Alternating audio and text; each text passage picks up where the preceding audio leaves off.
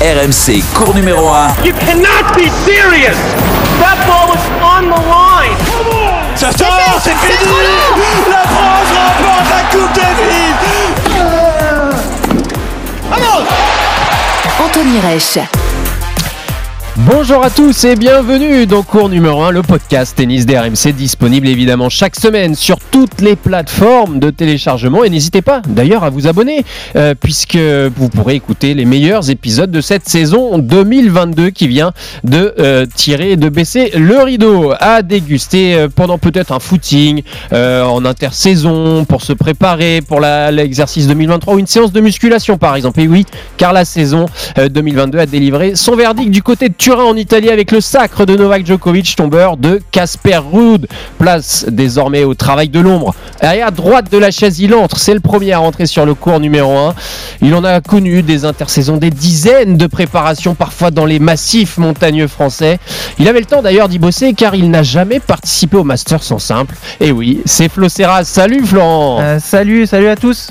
euh, de l'autre côté de la chaise, un homme qui résumait ses intersaisons à une fin de Masters, euh, côté tribune de presse, une phase finale de la feu Coupe Davis, celle qu'on aimait tant, et puis quelques dizaines de minutes d'échauffement, raquette en main. Malheureusement, aujourd'hui, il a un tennis elbow, euh, mais toujours aussi suiveur du tennis mondial. Salut Eric Salio. Salut Anthony, salut à tous. Euh, C'est c'est beau, ça va mieux, ça y est, c'est guéri. euh, J'arrive à battre mon fils. J'arrive à battre mon fils. Bon, il a 10 ans. Allez, aujourd'hui, vous l'avez compris, place au bilan du Masters 2022 et de cette saison 2022 avec le sixième sacre, un peu historique quand même, du Serbe Novak Djokovic qui égale au passage un certain Roger Federer. Djokovic is the champion in Turin. It is a sixth Nito ATP Finals title for the Serb. It's seven years. It's been a, it's been a long time. You know, uh, at the same time, I'm you know this. The, the fact that I waited seven years makes this this victory even sweeter and even.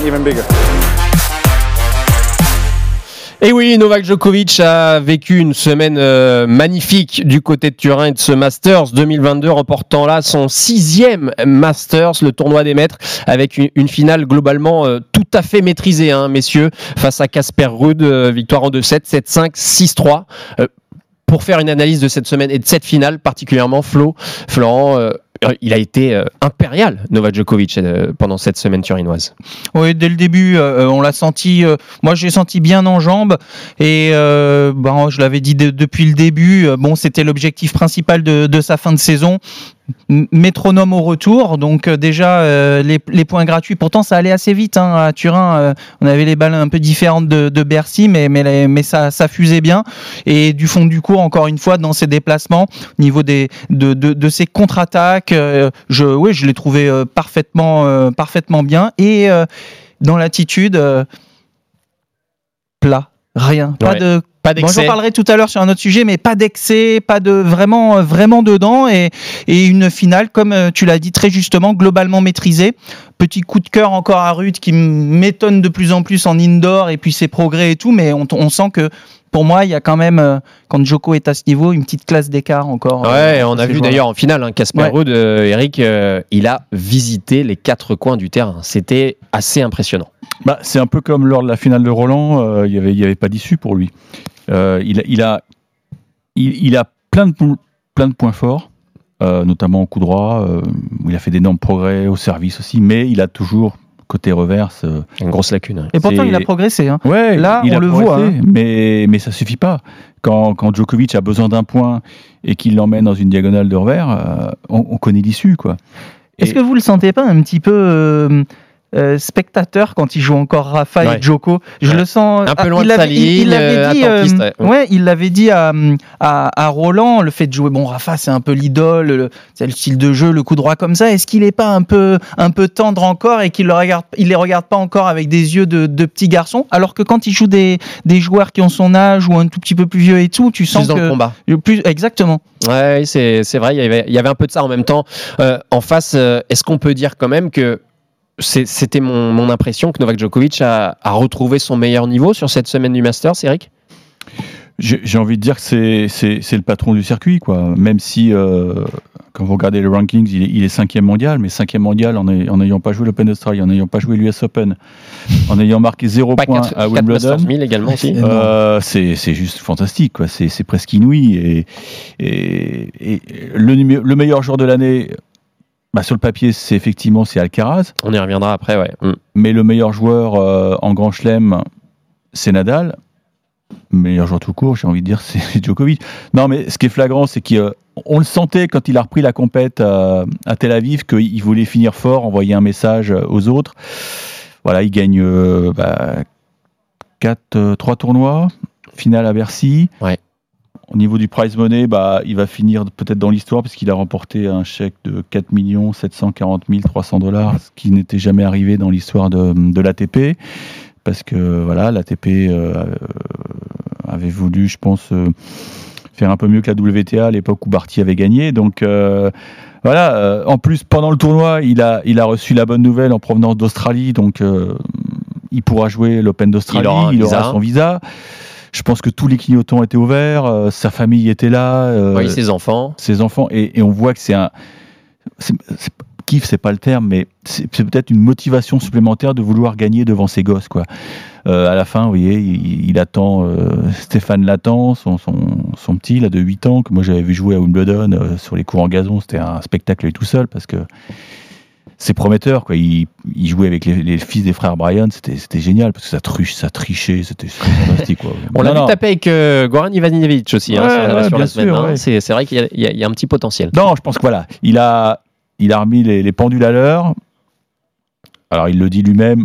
Le numéro 1, c'est Alcaraz, je le respecte, tout, mais au fond de lui. Oui, on l'écoutera tout à l'heure. ouais. Ouais, je pense que Et, c'est très et- bien. et- sur cet état d'esprit, j'ai l'impression euh, que le match face à Daniil Medvedev de poule, qui ne comptait pas au final, est très révélateur de la mise au point voulue euh, par Novak Djokovic, Florent, parce que il aurait pu un peu laisser passer ce match et puis s'éviter trois heures de jeu pour être plus frais pour les demi. Et non. Il en a fait presque un, euh, une question d'orgueil de remporter ce match avec une, une fin de troisième set avec un niveau de jeu incroyable, Florent. Il a été, euh, j'avais dit Medvedev en finale, mais cette poule, elle a été incroyable. Les matchs Medvedev 3-7-6 au troisième, euh, ça passe pas loin aussi pour lui. Mais ce match-là, plus de 3 heures, je pense que au fond de lui, tu l'as dit, c'est de l'orgueil. Il n'en a pas joué tant que ça. Donc, euh, et puis l'objectif, c'est quoi? C'est de les enchaîner pendant l'année prochaine dans les grands chelems aussi. Mais lui, jouait 3 heures. Ça lui fait pas peur pour, de revenir sur le cours le lendemain. Il peut jouer 5 heures en grand chelem et revenir deux jours après. Je veux dire, là, il a tellement joué peu de matchs euh, cette année, il n'a pas envie de le laisser, celui-là. quoi. C'était pour lui. euh, je pense que gagner le Masters en gagnant tous ces matchs, ça voulait dire quelque chose. Alors que perdre un match de poule et tout encore, voilà. et puis même, bon après, tu reviens le lendemain. euh, enfin, c'est T'as perdu, donc bon, c'était mieux que ça se passe comme ça. Physiquement, ça vous montre que de toute façon, ça, j'en ai pas de doute, mais il peut encore tenir quelques années. Et puis encore une fois, cet objectif de ne pas vouloir perdre, de vouloir euh, euh, montrer que bah, physiquement, il est aussi frais que les petits jeunes et qu'il Ouais. faut l'attendre pour l'année prochaine. Et alors, il y a une autre séquence, euh, je voulais l'évoquer avec vous, euh, Eric et, Florent. On l'a vu par deux fois pendant ce Masters. C'est lors d'un changement de côté. Novak Djokovic a la main droite qui tremble. Plus ou moins, de façon plus ou moins impressionnante. Il y a la, première séquence a été vraiment impressionnante parce qu'on a l'impression qu'il est en train, en pleine asphyxie et il a vraiment un tremblement très très prononcé de la, main droite, donc celle qui tient la raquette, euh, la, la main principale. Florent, comment toi tu analyses cette séquence-là? Parce que ça a surpris encore une fois. hein. Après la séquence, on le rappelle, du Masters 1000 de, Bercy, où il y a cette fameuse gourde qui est euh, faite par le staff et qui est apportée à Djokovic en, plein match. Alors ça, ce qui porte plus polémique, c'est que je- le, prépa physique italien d'ailleurs de Djokovic, euh, il dit à Oui, de se, c'est- de se cacher des regards de, se cacher des regards, alors que s'il laisse lui préparer sa boisson ça, comme ça, comme ça se fait régulièrement, il n'y aurait pas eu de problème.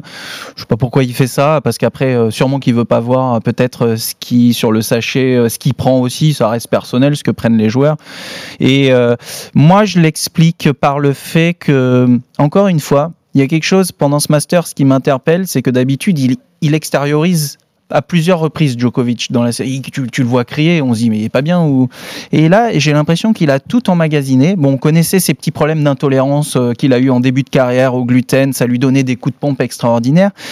Et encore une fois, le fait de tout intérioriser conjugué au stress, parce que mine de rien, dans ce Masters, il avait tellement envie d'aller au bout et de montrer que, bah, en ayant joué aussi peu de tournois, euh, il y avait quand même du stress et ça, ça fait comme un énorme coup d'hypoglycémie en fait. Il se Ouais, met mais à est-ce que ça en devient pas. Enfin, on pourrait peut-être se poser la question, ça en devient pas dangereux en fait pour lui? Bah, Parce moi, que je pense il- que c'est momentané. Enfin, ce tremblement-là, enfin, je sais pas toi, Eric, mais moi, quand je le vois à la télé, je regarde le match, je me dis, wow. Ouais, mais tu Euh, l'as a eu des les- scènes les- très bizarres il y a quelques années à Shanghai où euh, on a l'impression que c'était un pantin qui avait perdu l'équilibre. euh, Oui, il était désarticulé un voilà, on se demandait ce qui lui arrivait. Mais voilà, c'est passager. Quoi. Au bout de cinq minutes, ça passe. Alors, C'est peut-être du oui, un mélange de stress, euh, de fatigue aussi, parce qu'il y a eu quand même des échanges. euh. Alors sur euh, Medvedev, ouais, mais sur Rude, ça arrive tôt. Oui, ouais. sur Rude, C'est ouais. pour ça, tu vois, sur Medvedev, j'étais plus, je me dis, ouais, il a, un- il a un petit coup d'hypo, alors ça peut être dû à, euh, au trop de sucre et d'un coup, tu as une chute et euh, tu vois, il. il Mais ça, ça t'est jamais on- arrivé, euh, ce si, genre de des coups d'hypo, ouais, j'ai Mais, j'ai euh, eu en match. euh, Tremblement, par exemple Bah en fait quand tu as un coup d'hypo, tu te sens tout mou et ouais, tu peux avoir un léger tu peux avoir un léger tremblement euh, euh, et euh, et puis surtout ce qui ce qui me fait penser à ça, c'est que tu vois, il, il- il- lui qui transpire très peu, là il se met à, à ruisseler, donc beaucoup, il a ouais. besoin et c'est vrai, il arrive à calmer la respiration et, et tout de suite tu le vois s'alimenter, manger euh, beaucoup, ce qui fait que après ça, ça passe aussi et ça va mieux. C'est pour ça que ça me fait penser à ça et que le déclencheur, soit il y a une intolérance qui est revenue à quelque chose qu'ils savent pas encore et il peut avoir un coup de pompe momentané qui, qui, amène à ça, ou, euh, ou justement, comme je le disais, avec le stress, un gros coup d'hypoglycémie momentanée qui fait que bah, il a besoin de manger et tout, et après de nouveau ça, ça passe. Pour l'instant, euh, je, je, enfin, je vois pas d'autres euh, explications. Pour revenir sur cette année euh, 2022, messieurs, avec ce titre au Masters de, de Novak Euh, je voulais avoir votre analyse sur la saison de façon euh, globale, parce que maintenant, c'est euh, au niveau tournoi ATP en tout cas, parce qu'il reste une certaine phase finale hein, d'une certaine compétition qui s'appelle encore Coupe du Monde du tennis, qu'on appelait ça, qu'on appelait Coupe Davis par le passé. Mais sinon, au niveau du circuit, c'est terminé. Est-ce que, en fin de compte, cette victoire de Novak Djokovic au Masters ne conclut pas une année un peu bizarre du circuit où il y a eu une partie, tu le disais Eric, Djokovic qui ne joue pas deux grands chelems, pas, absent aussi de quatre Masters 1000, Rafael Nadal qui a eu ses problèmes, euh, les gros qui ne les gros favoris, euh, les poids lourds ne se jouent pas beaucoup. Euh, on a fini une année bizarre là, Eric? Ouais, moi j'ai plusieurs images qui, se- qui se bousculent et c'est presque des, des images de, de faits divers. Quoi. Bon, la première image, bah, ça, remonte à maintenant 11 mois. C'est Djokovic qui est, qui est éjecté de l'aéroport de, de Melbourne. Allez, tu rentres au pays après, après des, des pérégrinations, des, des batailles juridiques. Donc ça, c'est le premier point et ça, ça a forcément influé sur, sur la saison parce que le classement ne reflète pas la valeur des joueurs. Ça, on est tous d'accord là-dessus. Le deuxième fait divers pour moi, c'est euh, la, blessure de, de Zverev contre, contre Nadal à, à Roland Garros. On était au milieu d'un match monumental, peut-être un match historique. Et, et, et je ne sais pas si, si le cours était pas bon, si s'il aurait fallu passer le filet euh, parce peu que plus souvent, un peu plus souvent, parce que Parce que là, les, on peut les- plus les maintenant se permettre très, de, très de longs. passer le filet euh, à la fin de chaque set. Maintenant, les mecs, ils font des sets d'une heure et demie. Donc, euh, il est tombé sur, sur une partie de terrain qui est. Faudrait peut-être passer le filet au moment du changement de balle. Bah, écoute, moi, je pense que c'est- peut-être l'un des leçons à tirer de ce, ce tournoi de Roland Garros, euh, parce que on ne saura jamais. Alors, peut-être que Flo va me dire il, il était au bord de la rupture et, et la cheville a, a craqué. Moi, je me souviens très bien, cette partie de terrain était un peu abîmée et, et voilà, tu prends un trou, c'est terminé. Mmh, Donc voilà, ça c'est une image. Et puis globalement, bah, je trouve qu'il a manqué des grands matchs. Il a manqué des grands matchs tout On au n'a long pas de cette beaucoup saison. livré. Non, il y a, il y a, euh, si il y a eu peut-être le Kyrgios Tsitsipas qui était pas mal, le le Sinner euh, Alcaraz, Alcaraz, mais c'était pour les Français, c'était c'était en pleine nuit. Je suis pas sûr qu'il y ait beaucoup de gens qui l'aient vu, mais Nadal Djokovic cette année, se sont joués qu'une fois quoi. C'est pas assez. C'est pas assez. Alcaraz, Nadal, il y a eu deux matchs. Alcaraz, Djokovic, un seul match. C'est dommage. C'est pas assez. Il faudrait pas qu'on copie un peu le circuit féminin où les meilleures entre elles s'évitent. Euh, c'est une année frustrante de transition peut-être, mais moi elle me laisse un peu sur ma faim. Et Florent, de ton côté, est-ce que ce n'est pas une erreur de ne pas avoir attribué aussi, en, en plus de tout ce qu'a dit Eric, de points à Wimbledon? Parce que euh, Djokovic, euh, dans son total, il manque, euh, il manque quand même les points d'un grand chelem. Ouais, après c'est la décision qui a été prise comme ça, tout le monde l'a respecté. Oui, il manque les points d'un grand chelem. Après, euh, Ça fausse quand même le classement à un ça, moment. ça fausse quand tu le vois qu'il heureusement qu'il gagne parce que bah, il était euh, il était limite au Masters, hein, donc euh, heureusement qu'il gagne ce tournoi du, du Grand Chelem, bien sûr. Mais non, non, non, une erreur, ça a été décidé comme ça, tout le monde l'a respecté. euh, Mais c'était un peu dans euh, l'état d'esprit de cette année bizarre quand Ouais, même. bah oui, mais ça vous l'avez dit parce que Rafa, il y a ce début d'année euh, qui est quand même extraordinaire jusqu'à Indian Wells où après, bah après tu sens que physiquement il chute et que forcément pour aller, ça a permis l'émergence de, de- de- de- de- des jeunes de la- et, et la confirmation aussi de certains. Mais forcément du coup entre Rafa qui baisse, Roger qui jouait pas, Novak qui pouvait pas jouer tous les tournois, mais tu, les meilleurs ne pouvaient plus s'affronter. Matchs mythiques dont on avait l'habitude. bah, on ne les a plus parce que globalement, ça a toujours été euh, des matchs entre Djokovic, Federer. Tu rajoutais un peu euh, Nada- euh, Nad- tu rajoutais Nadal, avais aussi un peu Murray et, tout. Mais bon, euh, ça a permis aussi aux, jeunes de prendre confiance, de confirmer. Et euh, bon, moi, je, retiens aussi les, moments que, que, Eric a, euh, que a évoqués. Mais, euh, mais oui, c'est ce qui fait que cette, euh, cette saison est un petit peu étrange et que on fera un petit peu de projection après, mais, euh, mais qui reste quand même belle parce qu'on voit que même si les, les anciens sont en train de descendre un petit peu, si je mets Djokovic quand même encore une fois de côté, ben, on a quand même des affrontements euh, mythiques qui, qui se profilent aussi. Si tu prends Runeux, si tu prends Alcaraz, est-ce que Sinner va suivre le wagon? Euh, Je pense qu'on on, on peut, on peut quand même dormir tranquillement parce qu'on on, on voit du beau tennis là.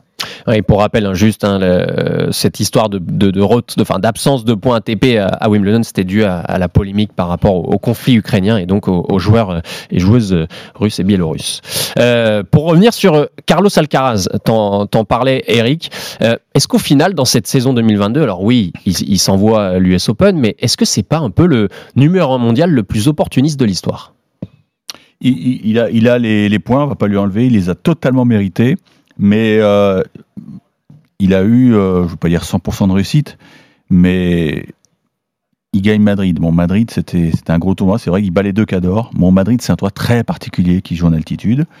Euh, ensuite, il joue par Rome, il arrive à Roland, son match contre Zverev, j'ai pas trouvé fantastique, même si... euh, Avec beaucoup de hauts débats. hein. ouais, il a Mm. pris un, un handicap de 2-7 et il est jamais vraiment revenu dans le truc. Bon, Wimbledon, on passe, c'est pas, c'est pas un joueur de gazon pour l'instant. Et puis il y a eu cette US où on a l'impression que toutes les, toutes les planètes Étaient réunies. Ouais, parce qu'il sauve balle de match contre Sinner dans un match monumental. Euh, et puis même la finale, il est, il est pas loin d'être à la rupture. Hein. Euh, Si si rude revient à deux manches partout, moi je pense que. Il a beaucoup de Enfin, réussite même deux manches une, pardon, c'est. non, c'est- De toute façon, si Djokovic joue, c'est pas lui le numéro 1 à la fin. S'il joue tous les tournois, c'est pas lui le numéro Ouais. 1 à la fin. Ça, c'est certain. Et d'ailleurs, C'est- je pense qu'il a, il a pas digéré. C'est c'est arrivé trop vite ce, ce truc, ce, ce dossard de ce maillot jaune, euh, qui est finalement très lourd à porter parce que tout de suite, bah, tu peux regarder pareil. Surtout Euh, à 19 ans. Tu deviens l'homme à battre. Euh, et on l'a vu en Coupe Davis, euh, derrière, il a perdu contre Félix auger Ah, il est reçu par le roi, il y a Voilà. beaucoup d'agitation autour, euh, ça, ça pompe, on, on- on peut dire ce qu'on veut, ça pompe quand même de l'influx tout ça. hein. Bien Bien, sûr, D'ailleurs, il n'a pas fait une saison indoor euh, bonne. Euh, il se blesse et c'est pas c'est pas un hasard s'il se Mm. blesse. Euh, il en a pris pour six semaines et d'ailleurs il- il- le timing va être, va être serré pour bien préparer euh, 2023. Il a choisi de pas jouer la, la nouvelle épreuve, la, la United Cup. Donc c'est Nadal qui va qui va s'y coller pour l'Espagne parce que lui, bah, je pense qu'il avait besoin d'être moins exposé et, je pense que c'est un bon choix de sa son équipe donc de de faire des exhibes. Il va il va jouer Couillon là qui est qui est une exhibe à Melbourne dans l'ancien stade qui accueillait le, Grand Chelem. Et puis, il va arriver à, l'Open d'Australie avec zéro match officiel. Voilà, c'est un choix. Mais je pense qu'il a, il a besoin de souffler. quoi. C'est arrivé trop vite. Alors, c'est vrai que là, il a soulevé deux trophées, là, un à Bercy pour numéro un, puis le trophée de numéro un de fin d'année. Donc, il a fait un aller-retour. euh, Valence, euh, Turin pour, euh, pour sauver la coupe. C'est c'est génial ce qui lui tombe dessus, c'est génial. Mais Il est jeune. le plus dur, faut le le plus digérer. dur Ouais, commence, le plus dur pour lui parce que maintenant euh, tout le monde l'a. euh, Ah bah, il a la pancarte dans le dos. il a la pancarte, tout le monde sait un peu comment comment il joue. On l'a, il est analysé de partout. On sait que maintenant il fait beaucoup d'amortis. Ça devient très lisible son jeu, donc euh, va falloir qu'il se renouvelle. Et, et son Open d'Australie va être à surveiller de très près. Quoi. Et sachant que tu as rajouté à cette saison étrange, on parlait d'Alcaraz, Novak s'il avait joué, Djokovic, je suis persuadé que ça serait lui. Puis tu as eu les, les quelques jours de Medvedev aussi sur le, sur le trône. Donc c'est vrai que c'est quand tu penses à tout ça, ça changeait quasiment jamais. Et Daniel Medvedev Là, qui finit, euh, euh, enfin qui a bien reculé dans la, dans Ouais. la hiérarchie. D'ailleurs, sur ce point de vue, ce plan, ce sujet de qui est le meilleur, écoutez Novak Djokovic après son titre au Masters, son état d'esprit justement, c'est très intéressant. Je ne le suis pas dans les faits, je suis cinquième au classement. Quoi qu'il arrive, c'est le classement officiel qui montre qui est le meilleur, et c'est Carlos Alcaraz qui est numéro un mondial. Moi, dans mon esprit, je me considère toujours comme le meilleur joueur du monde. Avec ce type de mentalité, ce type d'approche, en prenant en compte qui est de l'autre côté du filet, cette saison très particulière, le nombre de saisons professionnelles vécues dans ma carrière, tout ce que j'ai dû affronter, je suis toujours animé de la même ambition, aller le plus haut possible. The ambitions are the highest possible. Ah, clairement, là, Eric, après avoir récupéré le trophée, là, il envoie encore un autre message vraiment clair, Mais officiel à tous les autres. hein. Il faut toujours lire. Novak en- Djokovic. il faut toujours lire entre les lignes avec Novak Djokovic. D'ailleurs, quand il a battu euh, Medvedev euh, dans ce match, il y a une question qui lui a été posée. euh, alors, à quoi tu pensais euh, quand il a servi pour le match? Il me dit bah, bah, j'ai pensé à son match il y a deux jours parce que Medvedev a déjà perdu un match. Donc voilà, il envoie des petites piques, mais ça, prouve que c'est un fin observateur du, circuit. Il connaît tout sur tout, un peu comme comme Federer qui a regardé des matchs par milliers. Ils savent tout sur tout. Et surtout, euh, ils se servent un peu de, la presse pour, euh, pour marquer un peu plus leur territoire, marquer au fer blanc euh, l'adversité. Et, c'est en cela que ce, ce mec est, est fascinant. Et, et moi, c'est vrai que j'ai eu la chance, entre guillemets, d'être à côté de lui pendant 20 minutes lorsqu'il était euh, dans l'émission de, de- Marion de Marion Bartoli euh, la veille de Bercy. Et moi, ce qui m'a frappé, c'est que pendant 20 minutes, il était droit comme un i, Mhm. euh, avec le casque. Il fixait l'horizon. Alors, l'horizon, c'était le cours central.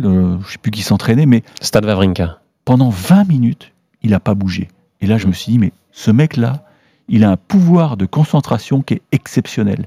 Et moi, plus que ce que ce qu'il a dit, euh, c'est ça qui m'a marqué. Et je me suis dit, Même les mains ne bougeaient pas. mais ouais, non, mais c'était, c'était, c'était extraordinaire, quoi, à observer.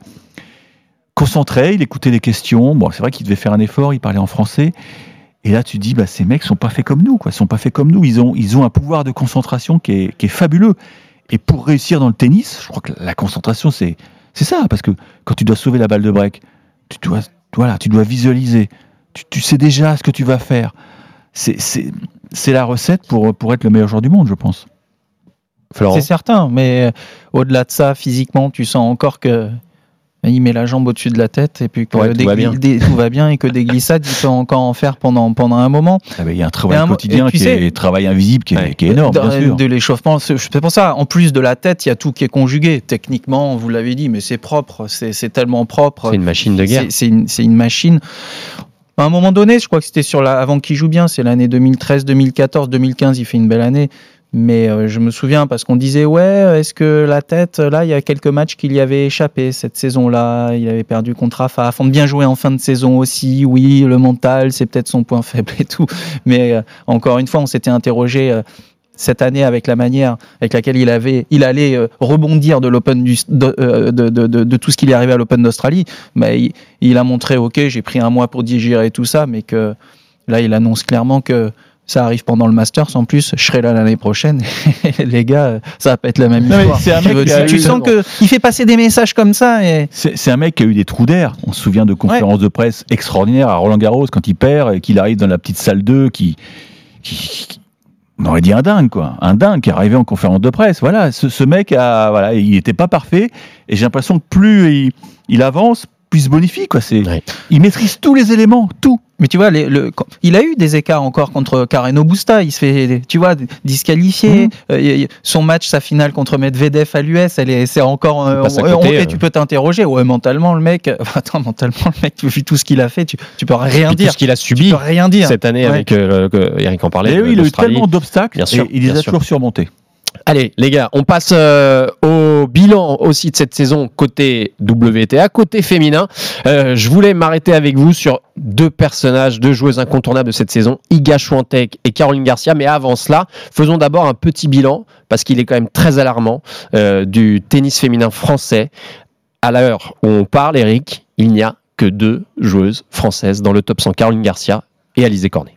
Ouais, c'est ça qui, qui, qui m'in- qui m'inquiète un peu parce que euh, je trouve que c'est pas normal qu'une fille comme Diane Paris euh, Sort du top 100. sorte ouais. du top 100. Alors c'est vrai qu'elle elle- elle était un peu piégée par le calendrier puisque elle savait depuis longtemps que, que Julien Beneteau compterait sur, euh, sur elle à- en, en Fed Cup. Permettez-moi de, de garder ce, ce- ce nom.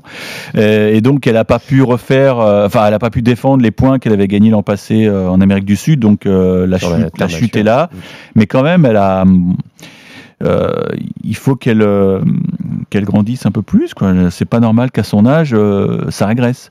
Donc c'est inquiétant. Derrière, bah, on, sent bien Kiki, ça devient de plus en plus dur. Menovic, même si elle se bat encore pour, pour arracher le top 100, elle va disputer quelques tournois là pour pourquoi pas sauver l'essentiel. Harmonitan, bon, elle a eu ce, formidable coup d'éclat à, Wimbledon, mais depuis, c'est sa feuille de match, elle est, elle est terrible. Donc il Clara reste- Burel. euh, Clara Burel, bon bah Clara Burel c'est un cas particulier. euh, elle s'est retirée entre guillemets euh, en province à, à Angers. euh, elle a plus de structure. Elle a plus de structure, donc euh, voilà. Bah, Je m'attendais à un, petit mieux euh, après Roland de Léolia Jean-Jean, moi, vu ce que euh, son parcours et tout, et son, le niveau de jeu qu'elle avait montré, je, je m'attendais à, à ce qu'elle confirme un petit peu plus. C'est pas si mal, mais euh, ouais, c'est encore, très- c'est- c'est encore trop elle est pas loin du top tendre. 100 là. Ouais. Elle joue en Amérique du Sud. Euh, elle est pas loin. elle- mathématiquement, elle peut être top 100 à la fin de l'année. hein, si- C'est pour ça que je dis c'est pas mal quand même, parce que elle moi je vient de trouve loin. que elle, euh, c'est quand même un parcours extraordinaire et je pense qu'elle a plutôt bien géré euh, ça. Maintenant, c'est c'est 2023 qui va être à surveiller pour pour ça. Et c'est pas si mal parce que vu son classement, tu vois, tu peux pas lui demander en un an de, de tout éclater. sûr, donc c'est sûr. progressif et Non, je m'attendais peut-être à ce que ça aille plus vite. jeu en plus. Mais avec un beau jeu, peut-être que ça va prendre euh, un an et demi, deux ans. Non, mais on voit les, Mm. les, les champions juniors de Roland Garros, ils ont du mal à percer.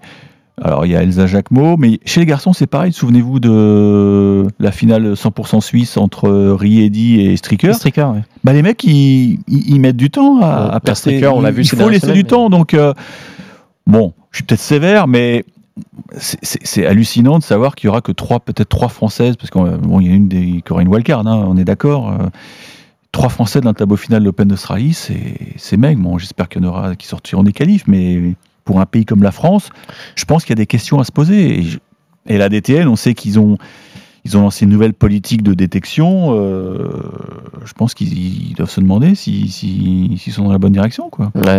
Parlons quand même des bonnes nouvelles. C'est évidemment cette euh, fin de saison exceptionnelle, euh, magistrale de, Caroline Garcia qui aura des, des ambitions très élevées, Florent, en 2023. Oui, et, c'est allé vite euh, pour, pour, Caroline, parce que, encore une fois, pour moi, cette victoire en double à Roland avec euh, Christina, euh, elle a été euh, essentielle. C'était pas mal en simple, mais tu sentais qu'elle avait besoin de temps encore. Et, et, et cette victoire de double, mais quand tu la vois jouer. euh, je pense que si c'était pas passé, il y aurait eu des regrets pour, euh, pour Caroline. Parce que quand tu la vois frapper comme elle fait, bouger comme elle fait, servir, elle a tout pour s'installer durablement dans le top 5. Et, euh, et, et ouais, alors ça, c'est le gros coup de cœur de, de, de cette fin de saison, de cette saison tout court. C'est, euh, j'espère que dans la régularité, elle va s'imposer, Caroline, et qu'elle va poser des problèmes à Iga Swiatek qui s'impose en, en, leader, qui s'est imposé en leader cette année. Donc, euh, moi, je, suis, si elle continue à bosser, à être solide physiquement comme elle le fait, il n'y a, y y a pas de raison pour qu'elle y reste pas. Ça peut pas être un coup d'éclat comme ça, parce que tu sens que son jeu, il, elle fait pas n'importe quoi. Tu sens que c'est cadré. Elle met pas des lattes non plus. Tu sens que sa balle, elle Ouais. tourne un peu. Après, parfois, euh, c'est son jeu. Elle veut trop en faire. Elle, a- elle fait des fautes et elle peut passer à côté. D'autant plus qu'elle n'aura pas beaucoup de points à défendre, euh, Eric, hein, en 2023. Et ça, c'est très intéressant. Quatre victoires sur quatre surfaces différentes, voilà. Ça aussi, c'est une belle stat. Quand tu gagnes, euh, quand tu es capable de gagner sur Mm. terre, sur air, sur dur, en indoor, euh, voilà, c'est la complète, quoi. C'est la, c'est la œuf, jambon, fromage, et puis tu rajoutes, euh, tu rajoutes un Tu rajoutes ingrédient, des trucs, hein. euh, rajoute ce que vous voulez. Qu'est-ce que je pourrais rajouter? Ah, peut-être un peu de saucisse, oui. Évidemment. Puis là, là t'as la, t'as la complète complète. Non, non, mais voilà, mais, mais, mais on, on- on se pose quand même des questions, puisque une semaine avant d'aller au Masters, son entraîneur euh, lui dit bye bye. Donc là, euh, avec quelle structure elle va repartir? Parce qu'effectivement, Anthony a raison. Enfin, moi, j'ai fait mes calculs. Moi, je suis prêt à, à parier ma maison qu'elle sera numéro 2 mondial euh, courant euh, premier semestre 2023. C'est quasiment mathématique. puisqu'elle a, elle a pas de points à défendre. Les autres ont toutes des points à défendre. Donc, un moment, les, les points vont descendre. Donc, euh, ça. ça Et notamment, il y a. Chantec qui avait fait demi-finale à, à l'Open d'Australie, mais derrière qui a ses fameuses 37 victoires euh, d'affilée, qui n'aura pas le droit à l'erreur. Et même si c'est la numéro 1 mondiale, on a tellement senti de, de fragilité par moment dans ce, dans ce, c'est un peu c'est un peu un colosse au pied d'argile, on a l'impression, euh, Florent. Et, et- et peut-être que là, il y a une ouverture. Oui, il peut y avoir une ouverture. Jabber, euh, J- Jessica Pegula non plus, mais quand même, il y a peut-être une ouverture. Il y a peut-être une ouverture, c'est vrai. Après, euh, ouais, Iga Giantec, quand tu parles de solide sur toutes les surfaces, euh, c'est vrai que sur gazon, on pouvait. On savait, on pouvait s'attendre un petit peu mieux, mais j'étais sûr qu'elle allait bien régler aussi la mire. Elle l'a fait après sur dur euh, cet été. Euh, elle, va avoir de la pression, en effet, parce que quand tu vas être talonné par une fille euh, qui monte comme ça, et puis bon, elle est pas toute seule aussi, Caroline, mais mais je la sens tellement régulière, si tu veux. Tu sens que Iga, quoi qu'il arrive, ah, ça bouge pas du fond, euh, elle est, euh, elle est solide, elle rate pas, elle fait tourner la balle, qu'au physique elle est présente et que mine de rien les filles elles les amènent à se déplacer et puis euh, elles, elles se déplacent pas toutes bien comme Caroline ou comme pour moi euh, Iga Giantec. Donc au bout d'un moment elles explosent aussi, elle, elle impose ce rythme. Donc pour moi même si il y a un petit coup de mou sur quelques tournois, elle arrive avec sa régularité sur toute une saison à compenser à un moment donné, ça passe sur un grand chelem, ça passe quelque part. Donc à, mon avis moi euh, même si elle est un peu crispée, elle devrait rester leader de, sur ce qu'elle montre au niveau du jeu, dans la tête et tout, sur le tennis fémi- fémi- féminin. Allez, pour conclure ce, ce- cet épisode de cours numéro 1, messieurs, votre souhait pour 2023 On va pas se projeter sur l'Open d'Australie ou quoi, un, un tournoi en particulier, mais vraiment, j'aimerais votre souhait pour 2023. Florent, on commence par toi. Il y en avait plusieurs, tu m'avais dit normalement. On n'a plus deux. le temps maintenant, il faut Deux. qu'on choisisse. Allez, Mais mais sois, sois- sois efficace. Mon souhait, euh, c'est Novak Djokovic contre le reste du monde que j'ai envie de voir contre la next gen. Et puis, où vont se situer Zverev? S'il revient Il va falloir du temps. Où est-ce qu'il va Le avec, absent. Tim qui arrive, aux- qui, qui, qui j'espère va, va revenir. Tu vois où est-ce qu'ils vont se situer? Et est-ce que Rune, Alcaraz, lequel avec Sinner, est-ce qu'il va embrayer? Lequel va vraiment s'imposer chez, pour l'instant, c'est Alcaraz? Mais d'un côté, il y a Djokovic, de l'autre, les autres. Donc j'ai envie de revoir ces affrontements mythiques en grand chelem, pas que sur des Masters 1000, mais en grand chelem. Et puis le dernier, c'est qu'on est un petit Français, là, euh, un réservoir. Est-ce qu'il va y avoir la confirmation de certains dans le top 50 Des Bonzi, des Rinderknecht, on voit des, des petits jeunes Lucas Vanache arriver. Est-ce qu'on va en avoir euh, en deuxième semaine de grand chelem? J'aimerais bien qu'on on en mette un peu plus en grand chelem. J'ai ces deux souhaits-là, quoi. Tennis français, On et puis, puis cet affrontement euh, Djokovic against le reste versus. Versus against the rest of the world. Eric, Non, moi c'est. Moi j'ai très envie que, que Caroline Garcia euh, soulève la coupe dans fin janvier à Melbourne. dans deux mois. Et je me demande euh, comment elle va y parvenir parce que c'est un problème de ne plus avoir d'équipe. Donc j'ai j'ai fait un rêve. J'ai fait un rêve. Je me dis que là elle est en vacances. Elle doit y penser fortement. Il faut trouver la bonne personne. Il faut pas se tromper. Mm. Pas se tromper. Et je me dis que et ça me saute comme une évidence. Moi, je mettrais Julien Beneteau en disponibilité de la Fédé pour lui filer un petit coup de main pendant 2-3 mois. Parce que on se rend compte que le courant passe bien entre les deux. hein. Anthony était à, au Portel, mais il était aussi à Rouen. Et je me souviens d'un match fabuleux que moi j'avais regardé en tant que devant ma télé entre Simona Alep Ouais. et Corinne Garcia. Et je me suis dit à chaque fois que Julien Beneteau Et dans le coin. est dans le coin, elle joue merveilleusement bien. C'est noté. Pour moi, un souhait un peu, un peu identique, Eric. Moi, je veux voir Caroline Garcia remporter un grand chelem. Un grand chelem. Voilà. Ça sera, ça sera le, le souhait de 2023. Messieurs, merci beaucoup pour Avec ce nouveau, euh, nouvel épisode de cours numéro 1. on, va, on va se reposer un petit peu, mais pas trop. Euh, il pourrait y avoir quelques surprises en, en cette fin d'année pour cours numéro 1. Euh, à très vite euh, sur RMC et sur les applis pour écouter euh, ce podcast que, que, que l'on aime tant vous, vous, vous faire partager. À bientôt, messieurs. Ciao, ciao. RMC, cours numéro 1.